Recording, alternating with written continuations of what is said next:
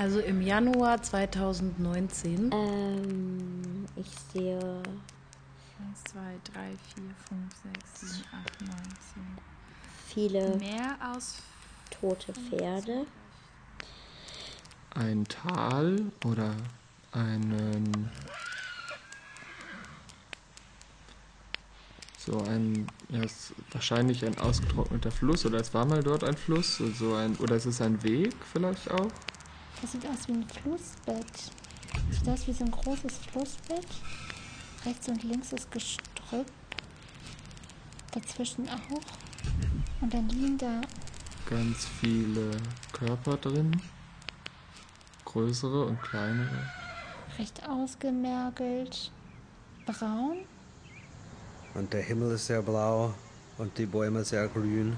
Es sind Pferde.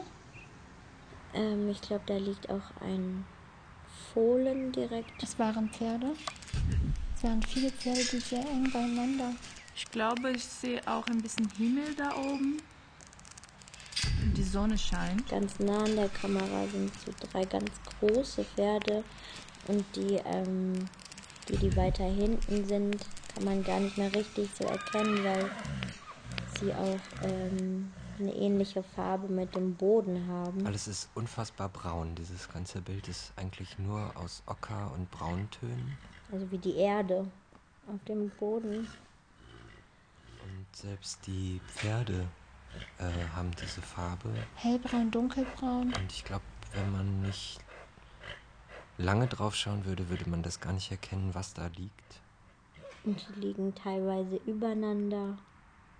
Das Fohlen liegt ganz alleine da. Weil das alles so eingeebnet ist. Also die Fellfarbe äh, in dieses ausgetrocknete Flussbett und es gibt ein bisschen Grün So drumherum. hellbraun, dunkelbraun. Auch schwarz oder fast schwarz. Und das Ganze läuft ja irgendwie auf so eine zynischerweise auf so eine Fluchtpunktperspektive hinaus hier. Ein seltsames Bild, eine seltsame Komposition. Dieses ruhige, das Sonnenlicht, die grünen Bäume und dann dieses trockene. Ein paar Bäume und Büsche. Die Sonne scheint und äh, die Bäume werfen so ein paar Schatten auf die toten Pferde. Die Körper sind staubig. Der große, der ganz vorne liegt, sieht schon ein bisschen aufgequollen aus. Und das Licht Und es sind sehr viele. fällt auf die, auf die Tiere und macht Schatten. Eine Herde Wildpferde wird verdurstet gefunden. Wild, weil ungezähmt, nicht domestiziert, nicht reitbar, nicht nutzbar. Naja, vielleicht schon nutzbar. Für verträumte Touristenaugen, die am Horizont einen Rest romantisch verklärte Natur vorbeigaloppieren sehen. Ein Traum, der geschlechtsspezifisch konserviert und medialisiert an kleine Mädchen verkauft wird. Wild und frei sein, mit den Wildpferden in den Sonnenuntergang galoppieren. Abends gibt's dann Sauerbraten, über dem Lagerfeuer gekocht. Und dort war immer so ein schwarzes Spielzeugpferd, wo man Geld reinschmeißt und es bewegt sich und macht die gleichen Bewegungen immer wieder. Äh, und ich wollte das Pferd dann angucken äh, und, weiß ich nicht, streicheln oder so. Also im Grundschulalter. Und äh, als wir da in Enste in diesem Dorf ankamen, hat so keine 15 Minuten gedauert und ich habe Allergie bekommen. Also ich habe lange äh, Unterricht gehabt. Nordbrasilien, in Bahia, Salvador. Und am Strand, die haben so Pferden zur Verfügung für Touristen. Ich weiß nie, wie ich mich so einem Tier nähern soll. Die haben auch meistens Angst vor mir, weil mein Rollstuhl komische Geräusche macht und mein Rollstuhl auch sich einfach nicht so bewegt wie ein Mensch. Ich kann nicht mit Körpersprache mit denen arbeiten. Dann hätten wir ihnen schon Wasser gegeben. Jedenfalls so lange, bis sie dann in den Braten kommen. Sie hätten ja wenigstens die Wahl zu bleiben gehabt oder zu gehen. Und sie haben sich dafür entschieden zu gehen. Und dann müssen sie jetzt halt verdursten. Pech gehabt. Wer uns verlässt, der ist dann auf sich allein gestellt. Wer unsere Protektion nicht will, der muss halt mit den Konsequenzen leben.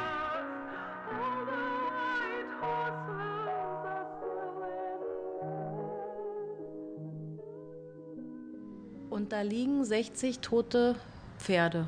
Also da liegen 60 Leichen. Und die liegen alle auf der Seite. Und die sind alle nicht umgefallen. ganz schön weit verwest, ganz schön lange tot, würde ich sagen. Trotzdem sieht man noch, dass es eben Pferde waren. Glaubst du, die sind zusammen gestorben? Pferde und Hunde? Vielleicht. Also meinst du mit zusammen gleichzeitig oder zusammen zusammen? Nee, gleichzeitig würde ich nicht sagen. Aber ich kann irgendwie, ich sehe verschiedene Haltungen, ja, als ob die so nacheinander quasi gestorben sind. Sondern die haben sich halt hingelegt. So. Man sieht, dass sie gelegen haben, als sie gestorben sind. Und man sieht auch, dass zum Beispiel die Pferde, die um die Fohlen rumstehen,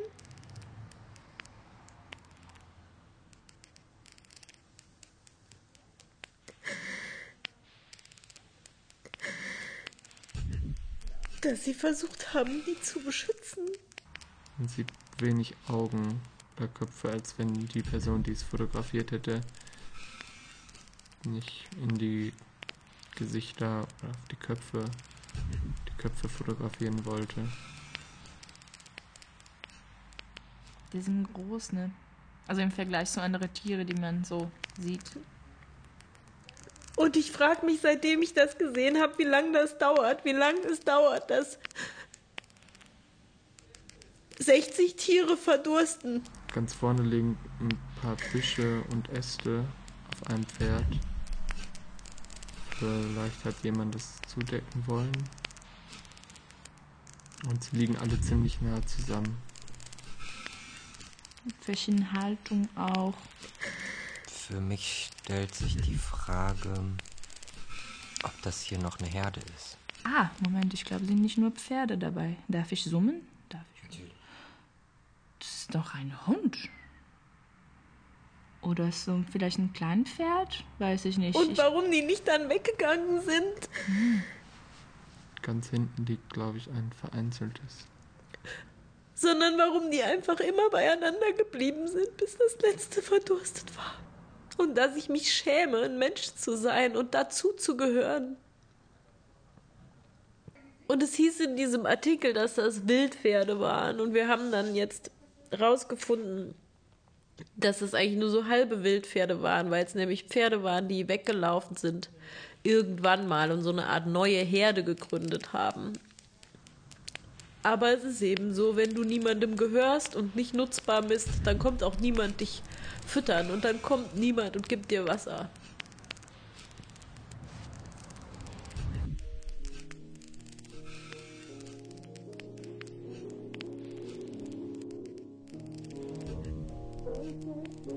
Auch wenn das Pferd nicht mehr in der Landwirtschaft hilft oder Holz rückt, es nützt uns ja noch auf andere Weise.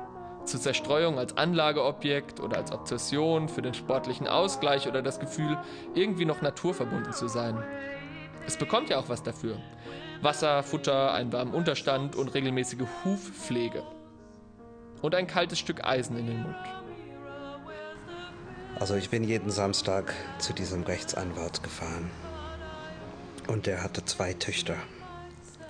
Und für die Töchter auf seinem Landgut, nur so anderthalb Stunden weg von Manhattan, hat er sechs große, schöne, glänzende Pferde angeschafft. Und ich dachte, vielleicht gewinne ich diesen Prozess und werde Millionär. Und dann kann ich auch Pferde haben. Dieser Vertrag, den wir da eingegangen sind, und ich bin mir nicht sicher, ob überhaupt beide Vertragspartner unterschrieben haben. Ob dieser Vertrag also gültig ist. Aber das ist eigentlich auch egal. Denn was ist die Alternative? Wie kämen wir voneinander los, wo wir doch so sehr ineinander verwickelt sind? Natürlich könnten wir einen anderen Sport finden oder eine andere Obsession oder eine andere Anlagemöglichkeit. Aber wir lieben doch unsere Pferde. Wirklich. Wir sorgen uns um sie, darum, dass sie Schmerzen haben könnten und wir hoffen, dass es ihnen gut geht. Und wir bringen tausende Euros und Dollar dafür in Umlauf, dass es so ist. Und ja, manchmal essen wir Sauerbraten. Aber der ist nur noch selten vom Pferd. Und auch das kann man ja auch aus Liebe tun. Und um das Fleisch nicht zu verschwenden. Wir können nicht alle Pferde fortjagen. Sie würden sich tottrampeln auf den kleinen Flächen zwischen den Städten würden in unsere Autos galoppieren. Ihre Hufe würden sich nicht richtig ablaufen. Es folgen Verletzungen, Entzündungen, Schmerz und ein schrecklicher Tod. Vielleicht würden sie auch verdursten. Wir können sie nicht alle laufen lassen. Die Hauspferde gehören zu uns. Wir gehören zu ihnen. Wir sind verwoben. Aber was ist mit denen, die schon draußen sind? Die sich irgendwann losgerissen haben? Diese wenigen Wilden, die Verwilderten? Die, die es geschafft haben, sich loszusagen, trotz der Jahrtausende alten Verbindung zwischen unseren beiden Arten? Die, die einen Platz gefunden haben jenseits von uns? Müssen sie verdursten, weil wir es nicht ertragen können, dass sie ein Leben ohne uns führen? Oder weil sie von einer Alternative zu dem Leben, das wir führen, zu erzählen scheinen? Weil sie nutzlos sind? Nein. Sie müssen verdursten, weil wir uns ausdehnen, weil wir uns bis in den Himmel und in die Erde ausdehnen und alles auf uns bündeln. Können verdurstete, verwilderte Pferde sprechen? Vielleicht können sie uns was über unsere Veränderungen erzählen, über die zunehmende Trockenheit, von der wir befürchten, etwas damit zu tun zu haben. Die Befürchtung ist eine verdrängte Gewissheit. Vor langer Zeit hat mir mal ein Mann erzählt, dass Pferde keinen Schmerzenslaut im engeren Sinne haben.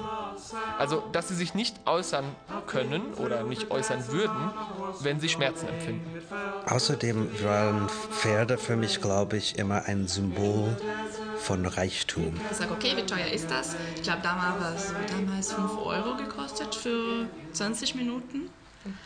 Ich habe so geschrien. Es war so schlimm. Ist das eigentlich ein Kampf? Also Reiten, ist das mein Wille gegen deinen Willen? Ja. Genau, und ich kann mich daran erinnern, dass ich dann diese Kinder immer dort beobachtet habe. Würden die gerne alleine am Strand äh, entlang Ja. reiten oder würden die doch gerne auch Sarah Connor dabei haben? Und ganz krass finde ich das ähm, bei Polizeipferden, ähm, dass, dass man echt ein Fluchttier dazu bringen kann, ein Angriffstier zu werden. Ähm, das habe ich immer gesehen und die anderen Kinder waren halt da drauf, äh, während die Eltern oder die Begleitung einkaufen war. Und äh, ich konnte da aber nie drauf, weil das zu gefährlich war.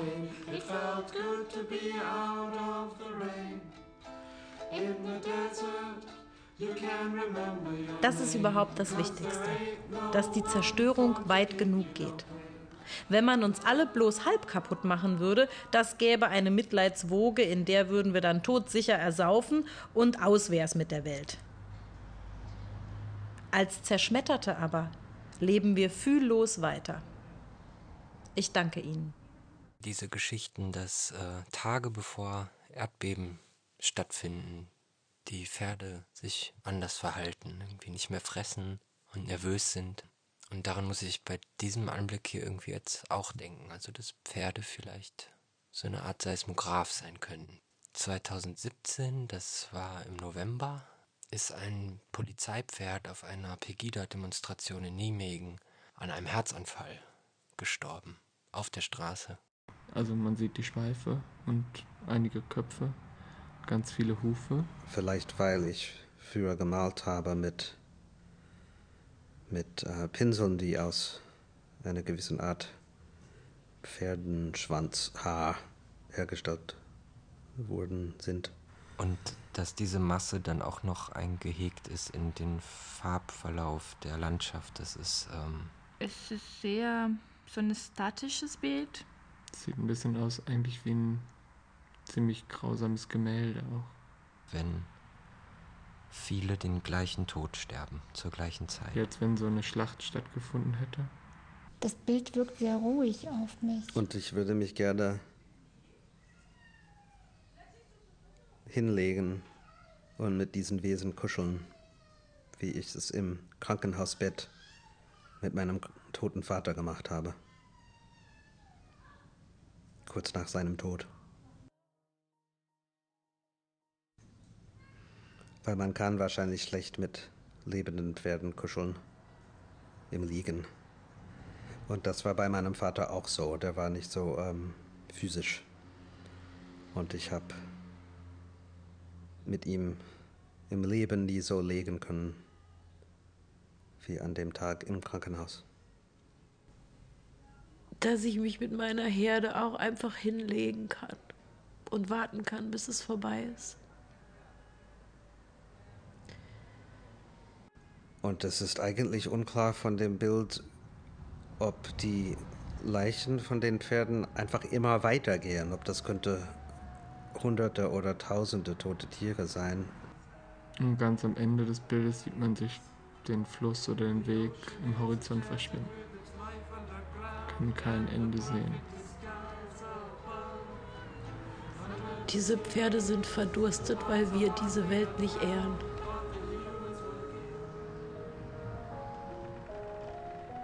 Die nicht gesagt haben, die Schwachen können ja verdursten, wir anderen gehen wohin, wo Wasser ist.